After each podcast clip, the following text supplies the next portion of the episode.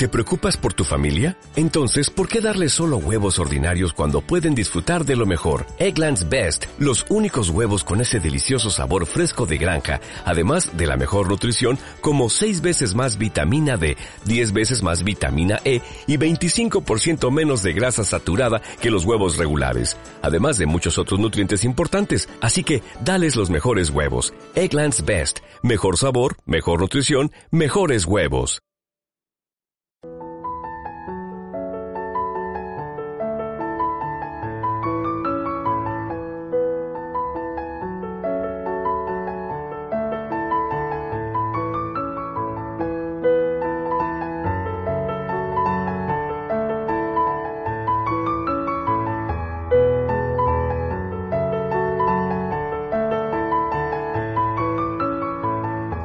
Bienvenidos al podcast que he llamado como Pediatra y Papá, este espacio para charlar, para abordar las temáticas que nos preocupan, que nos ocupan a los mamás, a los papás, a los a todos los que amamos a lo más pequeño de la familia. ¿Qué tal? ¿Cómo les va? Bienvenidos al viernes. Bueno, de entrada pido disculpas, alguna gente me ha estado preguntando qué ha pasado que se ha publicado poco esta semana. Bueno, perdón, perdón, he bajado un poco el ritmo porque las exigencias laborales y sobre todo familiares eh, me, han consumido un poquito más de tiempo y me ha costado poder eh, grabar. Eh, ya para la semana que viene ya vamos a tener más producción, pero el caso de hoy, hacia el caso de los viernes, ya la gente no me lo perdona si ya no presentó esto, así que hoy sí o sí tenía que presentar este caso. Bueno, bueno, espero que ustedes anden bien con la cuarentena. En el caso nuestro, este, bueno, los chicos están más demandantes y calculo que a ustedes les estará pasando algo similar. Ya los más de 50 días de cuarentena se están sintiendo. Bueno, en el caso del día de hoy vamos a presentar un, caso de telemedicina en realidad. Ustedes saben que con esto el coronavirus nos ha obligado a, empezar a hacer la telemedicina, que es un desafío para nosotros también los médicos porque en muchas cosas no estábamos acostumbrados. Por supuesto que la teoría es la misma, pero al no contar con el examen físico necesitamos que los papás nos transmitan eh, todos los síntomas y tenemos que preguntar y repreguntar. Y a veces no se logra exactamente esto, ¿no? Porque a veces los papás no tienen el ojo entrenado. Así que un poco el, el fin de esto es entrenar un poco el ojo de los padres para que vayan de, acuerdo, de a poco reconociendo las lesiones que son normales, las lesiones que no son normales, los fenómenos que, deberían o no preocupar y bueno, esto es un aprendizaje mutuo. El caso del, día de hoy vamos a presentar el caso de un varón que es el, el del medio, de tres hermanos, ¿sí? Eh, no voy a dar nombre, pero bueno, son unos pacientes que ya veo hace bastante tiempo, bueno, son muy pacientes. Y la mamá me, me consulta preocupada por unas lesiones que estaban apareciendo desde hace unos días, aproximadamente una semana, que me decía, aparecen más que todo en la mañana y después durante el día parece que se le van eh, como desapareciendo, desvaneciendo. A veces le pica, a veces no le pica. Empezaron apareciendo en la zona del tronco, en la zona del tórax, zona del abdomen. Y entonces me decía que eran redondeadas, que eran de color rosado, pero que se iban desapareciendo. Bueno, eh, en principio yo lo relacioné a una alergia, por eso estuvimos consultando si había posibilidades de alguna alergia, algún alimento nuevo, uso de alguna prenda nueva, de algún jabón de ropa nuevo o algo por el estilo, algún producto de, higiene personal eh, o perfume de reciente uso. No, no, no, no había ninguno de esos antecedentes. Si había comido algo fuera de lo habitual, algo que podría haber provocado alergias, no, no, no. Y si la vi otra vez, bueno, sí, comenté que alguna vez tuvo algo similar y que se le fue. Y allá hace bastante tiempo. La verdad es que el cuadro no, no daba. También preguntamos por el tema si podía ser una sudamina, si era por el sudor, si estaba transpirando mucho o no. Dijo que sí, que era de transpirar mucho, pero que no le parecía que estuviera relacionado con eso. Y bueno, entonces le digo, bueno, mándenme fotos. Eh, a todo esto estábamos eh, vía telefónica, entonces por mail me envían las fotos. Eh, me ha permitido compartir algunas fotos, así que las vamos a poner después en el, en el blog para que las puedan ver. ¿sí? Y cuando manda las fotos, me dice, ahora en la tarde se ven poco, dice. Eh, a la mañana es donde se ven más. Ok, le digo, bueno, por favor, mañana envíamelas, eh, cuando se vean mejor, por favor envíamelas. Entonces podemos ver, en principio no parece ser una urticaria ni parece ser un, una sudamina, que era lo que yo pensaba en primer momento. Y ya con las lesiones del otro día, ya ahí sí confirmo el diagnóstico que estaba sospechando. Las lesiones, las, empiezo a describir, ¿sí? Eran redondeadas, ¿sí? Numulares, como en forma de moneda, dicen algunos, ¿sí?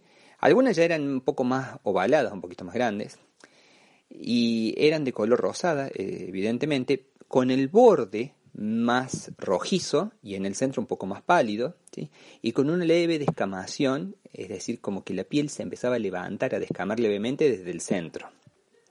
Y bueno, en distribución variada, no tenía una distribución característica, sino que iban eh, como salteado, ¿sí?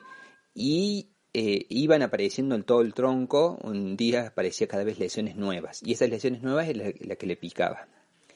Entonces ya con esto yo le digo, mira, ya sé el diagnóstico y le expliqué el nombre, por supuesto que le dio muchas dudas y estuvimos, bueno, con un par de mail más tratamos de aclarar y el podcast de hoy es para eh, brindar un poco sobre esto que a veces asusta, que no es tan infrecuente, pero no es que lo vemos todos los días tampoco. Se llama pitiriasis rosada o pitiriasis rosada de Gilbert, lo dicen, ¿sí? Es una un cuadro que fue descrito hace muchos años, por, por Givert, por supuesto, y la causa todavía no es del todo clara, no es, no es, conocida. Se le ha atribuido muchas veces a posibles micosis. De hecho, el tratamiento que se ha hecho históricamente ha sido con antimicóticos, en distintas formas, en crema, en loción, eh, vía oral, y se ha visto que no mejoraban. Entonces se dijo, no, no, se ve que no tiene que ver con eso. Eh, también se, se lo atribuyó a que puede ser algo alérgico, ya que habitualmente suele aparecer cuando hay algún cambio de estación. Así que es muy característico ahora que estamos cambiando al otoño, ¿eh? estamos empezando en el otoño. Eh, se lo pensó como una posible alergia. Y en realidad no, no se ha visto que sea alergia porque eh, se han hecho pruebas del laboratorio y no hay ninguna alteración. se pensó en que podrían ser algunos virus, ¿bien? Bueno, sí, hay algunos estudios que hablan de que la microscopía electrónica tiene algunos cambios que son bien sugestivos de infecciones por virus, sobre todo el, herpes virus 6, el herpes virus 7, por ejemplo. Pero no, no siempre se puede aislar el virus, ¿sí? Estos virus son difíciles de determinar si realmente están o no y muchas veces dan eh, cuadros asintomáticos o a veces dan otras patologías. Entonces, como podría haber sido el herpes 6, podría haber sido otro virus. De hecho, ahora hay algunos casos relatados con el coronavirus que pacientes que tienen coronavirus presentan algunas lesiones eh, dermatológicas y una de esas podría ser esta. La, la pitiriasis rosa de Gilbert está demostrada, está, descrita como una de las lesiones asociadas al coronavirus, pero no se quiere decir que el virus ese provoque la pitiriasis rosada, sino que la pitiriasis rosada es producto de una inflamación que no se sabe exactamente la causa, puede ser quizás multifactorial, es decir, puede ser provocada por un virus, pero puede ser provocada por un cambio de estación, puede ser provocada quizá por algún cambio eh, emocional, por estrés. Eh, entonces, por eso la causa eh, no es totalmente conocida, ya que no hay un desencadenante único, puede haber varios desencadenados, ¿verdad?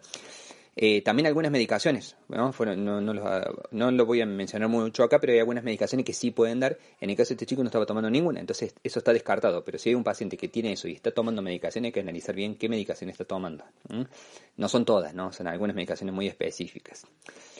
¿Y quiénes las pueden presentar? Bueno, habitualmente la presentan los chicos que ya están en edad escolar, es decir, no lo va a presentar un bebé ni un niño pequeño. Habitualmente estamos hablando de chicos de más de 5 o 6 años.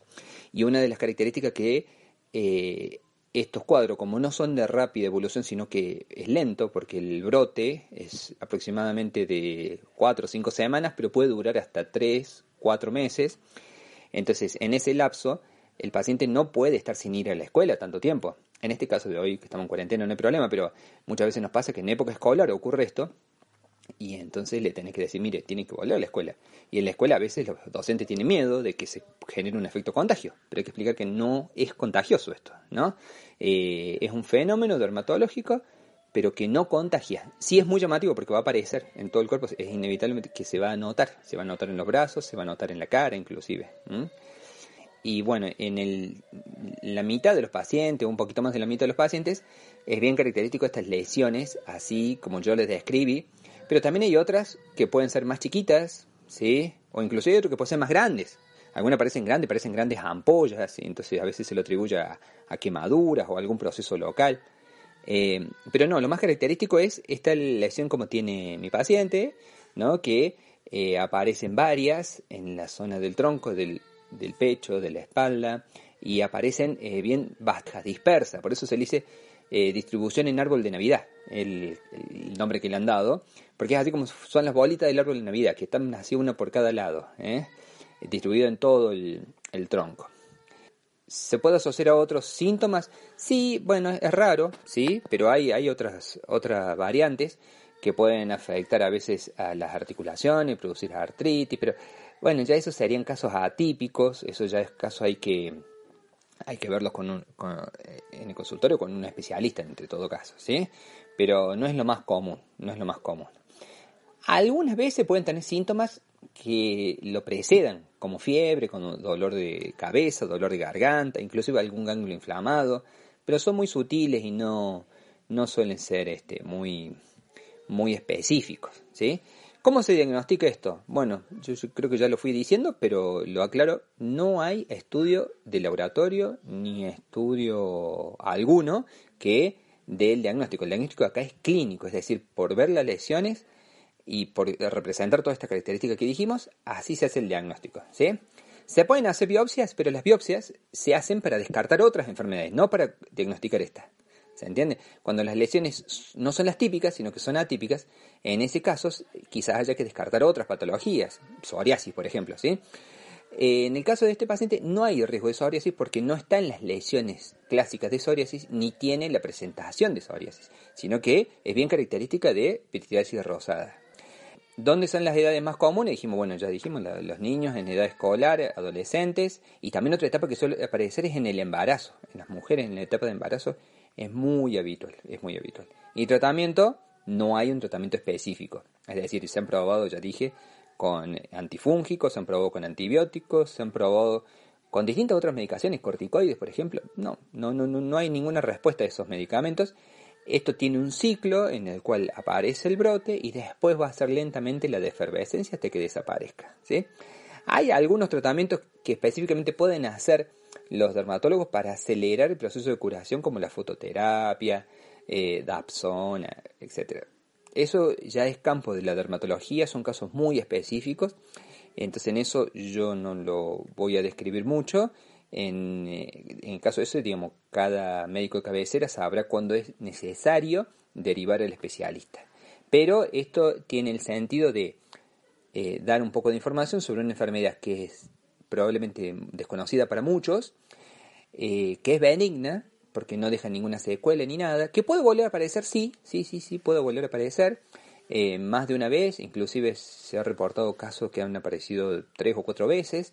No se sabe exactamente si todos lo van a tener eso o no, no hay forma de predecirlo, pero eh, la característica es que es un cuadro benigno, que puede asustar, porque como llama mucho la atención, porque la piel es el órgano más extenso que tenemos, este se manifiesta en forma fácil, pero no genera ningún tipo de secuela ni malestar. Bueno, espero que les haya sido de interés, espero no los aburrido.